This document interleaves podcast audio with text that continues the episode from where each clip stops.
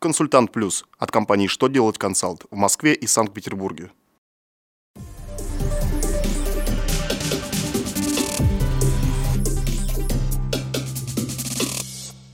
Добрый день! Для вас работает служба информации телеканала «Что делать ТВ» в студии Кристина Альшевская. В этом выпуске вы узнаете Как следовало отразить мартовскую зарплату в первом разделе 6 НДФЛ Кто сможет делать контрольные закупки?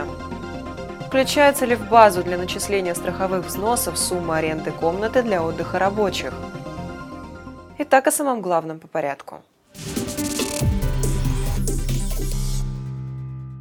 В своем очередном письме налоговая служба разъяснила, как следовало отразить мартовскую зарплату, выплаченную в апреле в первом разделе расчета по форме 6 НДФЛ за первый квартал. Итак, поскольку НДФЛ, исчисленный с мартовской зарплаты, был удержан только при ее выплате в апреле, то на отчетную дату 31 марта сумма неудержанного налога не должна учитываться при заполнении 70 строки первого раздела расчета. В этой строке, а также в строке 80 следовало поставить нули. Сумму НДФЛ, исчисленного с зарплаты за март в расчете 6 НДФЛ за первый квартал 2016 следовало отразить только в 40 строке раздела 1. Заметим, что эти разъяснения следует принять во внимание при заполнении полугодового расчета в отношении июньской зарплаты, выплаченной в июле.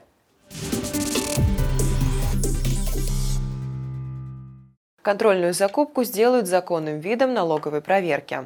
Минэкономразвития подготовила проект об изменении в правилах государственного муниципального контроля. Он обсуждается сейчас на портале проектов нормативных актов.